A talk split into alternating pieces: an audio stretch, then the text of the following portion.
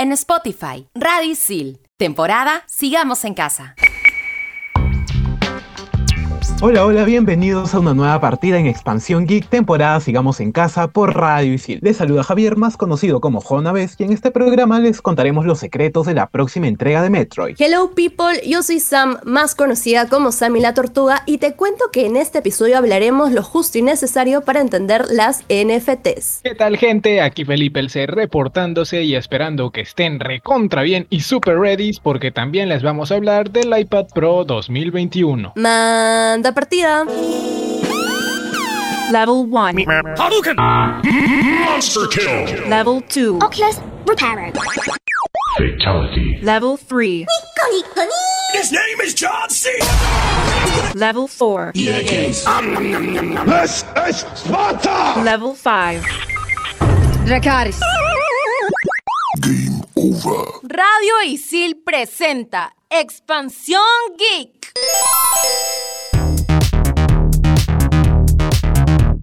Bueno chicos, mientras esperamos a Metroid 4, volvemos a ver a Samus en el nuevo Metroid Dread, que es un juego de acción y aventura desarrollado por Mercury Steam en colaboración con la filial Nintendo EPD y publicado por Nintendo para la consola Nintendo Switch. Es la quinta entrega en dos dimensiones de la serie y la primera en utilizar gráficos en alta definición. Tiene como fecha de lanzamiento el 8 de octubre de este 2021 y sin duda es un juego que causa expectativas en todos los fanáticos de Metroid, aún más cuando hace ya 9 años fue la salida de Metroid Other M dirigida a consolas. La historia sigue los acontecimientos vividos en Metroid Fusion, cuando Samus aterriza en el planeta ZDR para investigar una misteriosa transmisión enviada a la Federación Galáctica. Los enemigos en esta ocasión, además de formas de vida alienígena, son los robots llamados EMI. De seguro te preguntarás quiénes son los EMI. Pues estos robots eran originalmente máquinas para extraer ADN, pero ahora se han transformado en implacables cazadores que no darán ninguna tregua a Samus. Se sabe que seguirá manteniendo su jugabilidad igual que sus antecesores, teniendo los mismos gráficos 2D mezclando acción, plataformas y exploración. Sin embargo, la nueva entrega apostará por un nuevo estilo bastante llamativo, cambiando los planetas y la temática alienígena por entornos y enemigos de alta tecnología. Por otro lado, Samus tendrá nuevas habilidades y movimientos, los cuales tendrás que descubrir durante la carrera para evitar ser asesinado por todos los enemigos de este planeta. También podrás regresar a lugares que ya visitaste y usar las nuevas habilidades para encontrar mejoras, caminos escondidos y sobre todo nuevas rutas.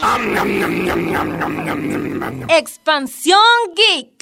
Y como recomendación geek del programa, yo les recomiendo que para estos juegos deben investigar absolutamente todo, porque los secretos están a la orden del día. Así que abran bien esos ojitos para estar atento a todos los detalles que encuentran en los pasillos. Todos alguna vez hemos tenido que jugar Metroid o al menos recordarlo, ya que ha sido uno de los juegos de 8 bits más memorables. Y es por eso que esta vez te voy a recomendar que juegues Metroid Zero Mission Remake. Si quieres empezar esta saga y no sabes por dónde, ya que es el inicio de toda su historia y a pesar de los gráficos que tenemos hoy en día, es un juego que fue remasterizado para tener todas las facilidades que encontramos en cualquier juego moderno. Y por mi parte, recuerden que Metroid es uno de los juegos que inspiró el género Metroidvania, y es por eso que les recomiendo jugar Hollow Knight, para hacer que la espera no sea tan larga. Y dejándoles estas recomendaciones, nosotros nos vamos a un descansito para volver con todo en el siguiente bloque, aquí en Expansión Geek, temporada Sigamos en Casa por Radio Isil.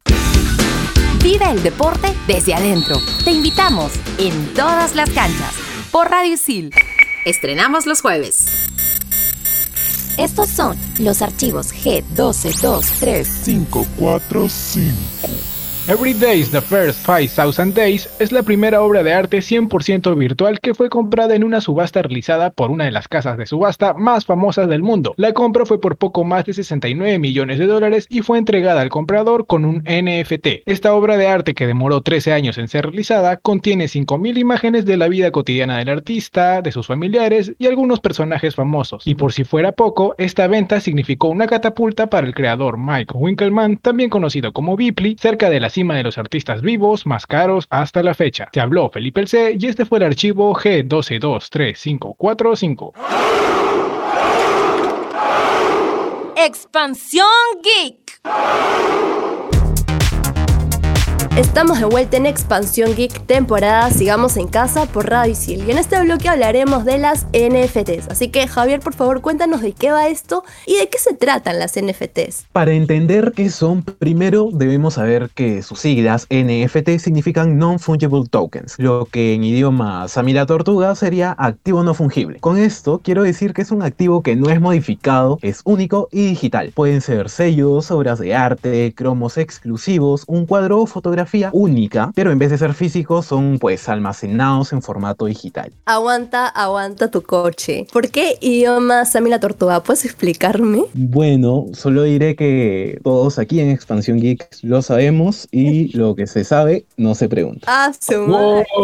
Así estamos. Bueno, entonces retomando a las NFTs, estas tienen que ser archivos inimitables. Eso quiere decir que dependiendo del tipo de las NFTs tendría que contar con su certificado digital de exclusividad para que sea válido y acorde a esto se le daría un mayor o menor valor, ¿no? Claro, Sammy. Y un ejemplo para entenderlo mejor podría ser el siguiente. Un FT podría ser el manuscrito de un libro escrito por la mano de su autor original en formato digital, ¿eh? Y cualquier copia que se le hiciera al archivo sería una copia no válida para considerarse un NFT. Solo el original, el original. Todo nació cuando Mark Cuban, el propietario del equipo de la NBA Dallas Mavericks, a los 15 años se dio cuenta que el coleccionismo le daba distinto valor a un buen objeto original en físico y lo puso a prueba comprando sellos de 15 centavos para venderlos a 25 dólares a los coleccionistas algún tiempo después para ahorrar para su universidad. Y siendo ya un gran empresario, propuso el ideal de la versión digital de este tipo de objetos, ya que son una nueva revolución al que una serie de usuarios le dan un valor. La verdad es que es una historia bastante interesante y hoy ya son parte de la cultura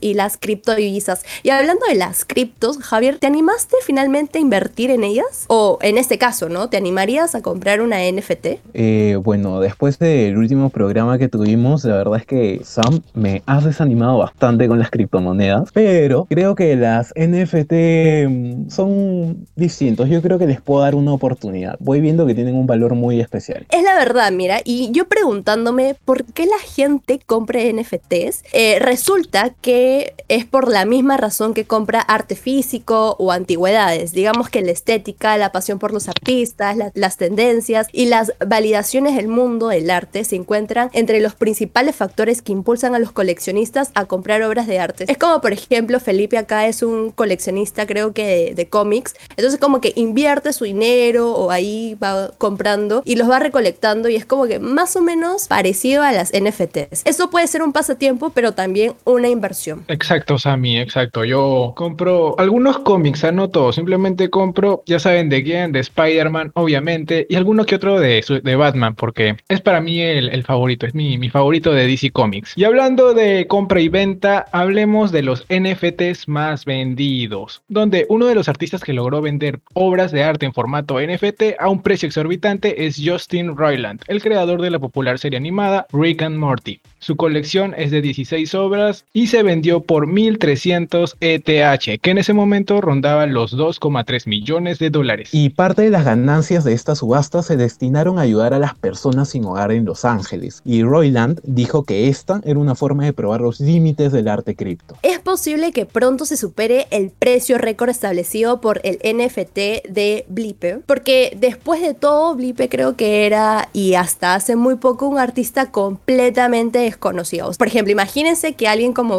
Banksy, bueno, si no lo conocen, era como el más más del arte urbano, o como que alguien como Picasso o Leonardo da Vinci, ¿no? Quiera subastar una obra de arte de NFT, probablemente el precio en el que esté vendiéndolo sería muchísimo más alto de los 69 millones de dólares. O sea, los 69 millones de dólares para ellos es un sencillito nomás. Tal cual, Sammy. Y de estas ventas de NFT, las más conocidas son algunas de los memes que en su momento se viralizaron, como por ejemplo Disaster Girl, So Rude o también conocida como la niña desastre, se hizo conocida por la foto en primer plano de ella sonriendo mientras veía una casa en llamas. Ajá, esa fotografía que la ven en... Antes aquí había un chifita, había ya...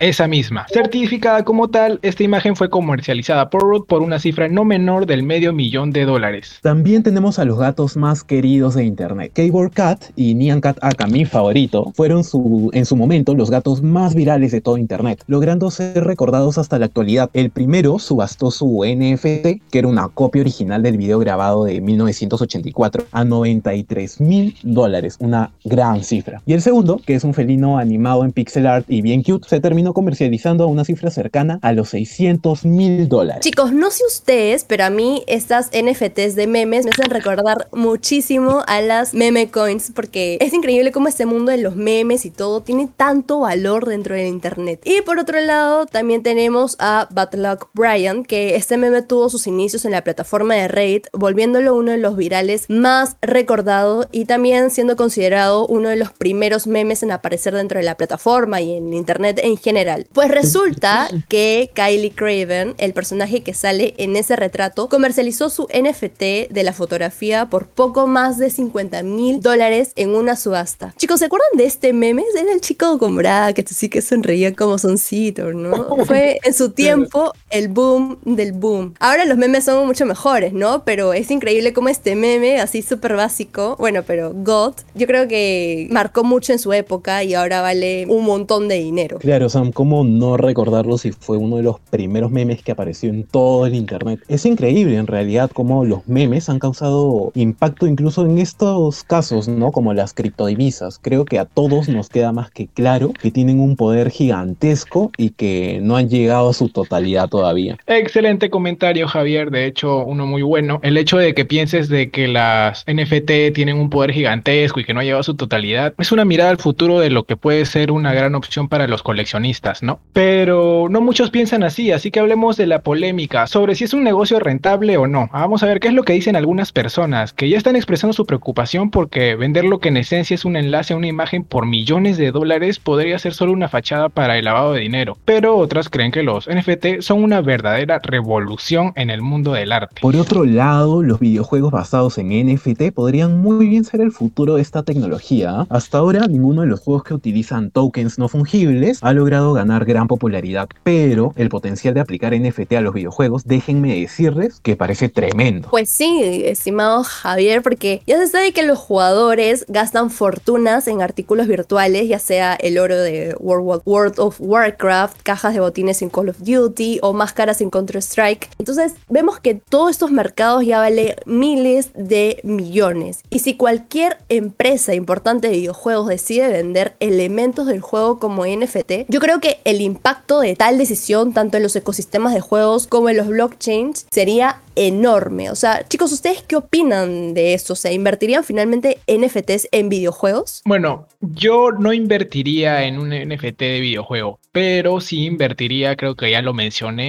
en un NFT de un cómic. Un cómic digital, obviamente. Si es de Spider-Man, mucho mejor. O sea, sería una reliquia prácticamente. Claro, es un tesoro, es como que, no sé, un legado en la historia, es Obvio. ah, lo máximo. Y más si es de Spider-Man, obviamente. Y bueno, ahora ya, continuando con el comentario que habías hecho antes de la pregunta, también vale la pena señalar que los desarrolladores de videojuegos NFT se encuentran entre los creadores de tokens no fungibles más ambiciosos y los elementos NFT dentro del juego podrían impulsar la evolución de la tecnología no fungible. Exacto, y en comparación con las simples tarjetas de colección digitales o incluso con las NFT más interactivas como las obras de arte virtuales, estas NFT de videojuegos son por mucho las más avanzadas. Los tokens no fungibles utilizados en los videojuegos pueden ser muy complejos, completamente interactivos y pueden cambiar con el tiempo, por ejemplo, al actualizarse o subir de nivel junto con el personaje del jugador. Yo creo que los tokens no fungibles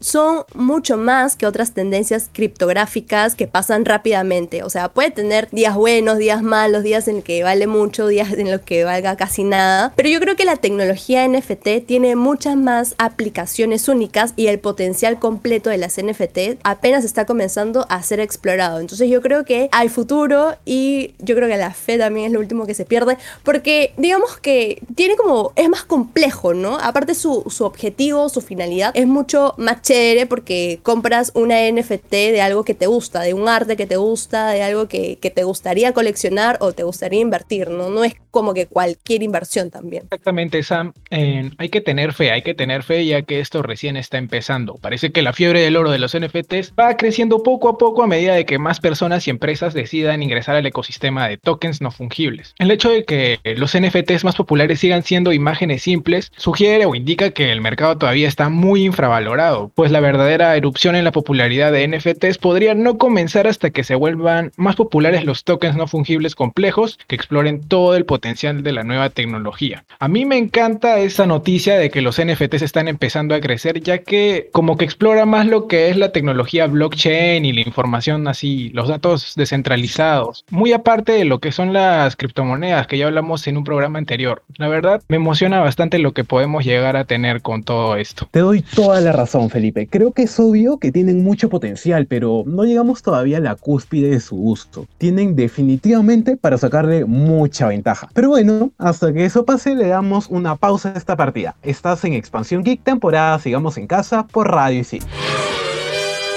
Mientras tanto, en Silicon Valley. En crecimiento. Electronic Arts ha comprado el estudio que pertenecía a Warner Bros., Playdemi, creadora del exitoso juego para celulares Golf Cash. Este trato se cerró alrededor de los 1.400 millones de dólares, suponiendo un gran paso por parte de la desarrolladora de videojuegos en su estrategia para crecer en el mercado de los juegos móviles, tal y como la empresa ha venido anunciando. Esto confirmó la unión de lazos de la gigante de videojuegos con Warner Media en un comunicado expresado por ambas compañías. Expansión Geek. Ya estamos de vuelta en Expansión Geek temporada Sigamos en Casa por Radio Isil. Y en este bloque, mis estimados oyentes, miembros de la gente brava y ardiente, obviamente, oh, me salió un verso sin esfuerzo otra vez, les daremos unos datos para que se animen a conseguir un nuevo dispositivo de Apple. Sammy, iniciemos con esto. ¿Cuál es el nuevo dispositivo? Pues te cuento, Felipe, que Apple nos trajo su nuevo iPad Pro 2021, en el que incorporó por primera vez el mismo chip que tienen los Mac y el Apple M1. Yo, la verdad, personalmente he visto varios unboxings y reviews de este iPad y estoy comenzando a ahorrar porque este iPad es casi casi como una laptop y siento que me va a servir demasiado. Por otro lado, la llegada de este chip que tiene el iPad para muchos usuarios puede significar que sea un antes y un después como pasó con sus portátiles. Sin embargo, hay que comentar que a nivel de rendimiento no ha sido muy diferente a comparación a la versión anterior. Según cifras de Apple, este chip con sus 8 núcleos de CPU es capaz de dotar al iPad de un rendimiento del 50% y con sus 8 núcleos de GPU un rendimiento gráfico de 40%. Esto respecto, obviamente, o sea, esto comparado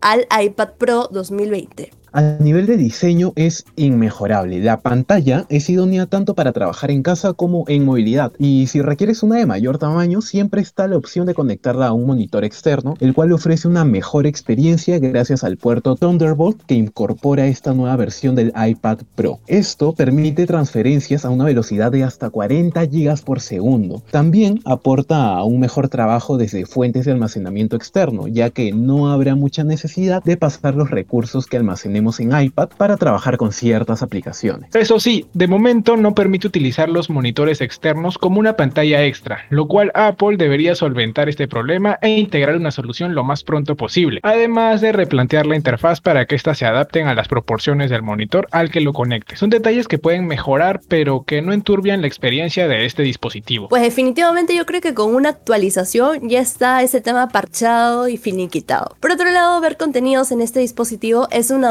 auténtico lujo. Sé que no tiene, digamos, las dimensiones que quizás pueda tener tu televisor de salón o tu PC o qué sé yo, pero gracias a la incorporación de la tecnología mini LEDs en las pantallas del iPad Pro de 12.9 pulgadas y los cuatro altavoces compatibles con W Atoms, que para mí esta es una tecnología increíble porque puedes escuchar sonidos de izquierda derecha, arriba, abajo, de frente atrás, o sea, de todos lados. Es como un sonido envolvente prácticamente no 4K, es como que 8K, es 10 de 10 este sonido y es increíble tener esta tecnología en Apple, ¿no? Entonces yo creo que con todo eso te aseguro que vas a preferir ver una película en tu iPad que en tu televisor. Te vas a acordar de mí con eso. Espero, espero acordarme de ti, Sam. Y bueno, algo a mencionar también es la mejora de la experiencia en videollamadas gracias a que cuenta con 5 micrófonos de calidad de estudio, que es algo que si eres podcaster y requiere máxima calidad, evitará que necesites usar un micrófono externo. Y también la incorporación de una cámara frontal de 12 megapíxeles, pero con un campo de visión de 122 grados, característica que ha permitido a Apple estrenar una función que han llamado encuadre centrado. Otra cosa a destacar es su almacenamiento. Apple parece que es cada vez más consciente de que se trabajan con archivos más pesados y por eso este año el iPad Pro es posible adquirirlo en una capacidad de hasta 2 teras, así beneficiando a aquellas personas que no quieran depender en gran medida de unidades de almacenamiento externos. Muy bien, muy bien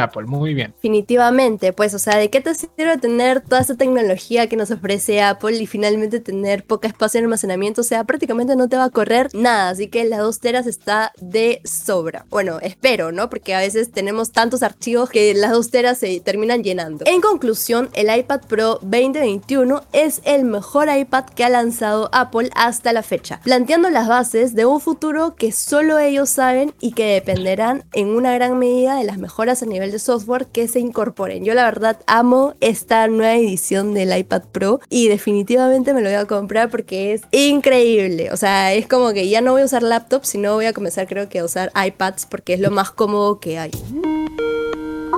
Expansión Geek. Y como bonus saca recomendación de esta partida te presentamos la obra maestra Record of Ragnarok. Cuéntanos un poco, Felipe. Bien, Javier, si me preguntan de qué trata, pues Record of Ragnarok es un anime donde nos muestran combates espectaculares entre los dioses y guerreros más poderosos de la raza humana, donde cada mil años un consejo de dioses decide el destino de la humanidad y han decidido luego de mil años que el ser humano es irremediable y debe ser exterminado. Aquí es donde se ponen en juego la supervivencia de la raza humana con una serie de combates donde 13 dioses se enfrentarán a los 13 mejores guerreros humanos del mundo y quien gane 7 combates definirá el destino de la humanidad. Si te preguntas por qué debes verla, pues Record of Ragnarok está dirigida a la gente que le gusta la acción y los combates. Si tienes la curiosidad de ver cómo puede un simple guerrero humano enfrentar a un dios, es porque tienes la esperanza, al igual que yo, de que los dioses no son perfectos. Y si es así, esta serie es para ti. Finalmente, ¿en dónde la podemos ver? Pues la serie de estos dioses y guerreros la podemos encontrar oficialmente en Netflix. Así que ya saben gente qué anime deben ver sí o sí. Eso fue todo por este increíble episodio. Sammy la Tortuga se despide y recuerda revivir Metroid Dread y estar atento a todos los detalles. Si no, fuiste. Mi queridísima people, ella se va, así que yo también me voy. Y si ella les da, yo también les doy consejos, obviamente. Como por ejemplo el comprar el iPad Pro 2021 para experimentar el rendimiento de su procesador propio. Se me cuidan. Bueno, mega gente, Jonaves también se va, pero no sin antes recordarles que vayan viendo si tienen en sus pertenencias un buen activo no fungible, porque puede ser tu tesoro del mañana. Y así cerramos esta partida de Expansión Geek temporada Sigamos en Casa por Radio Isil. Chau, chau.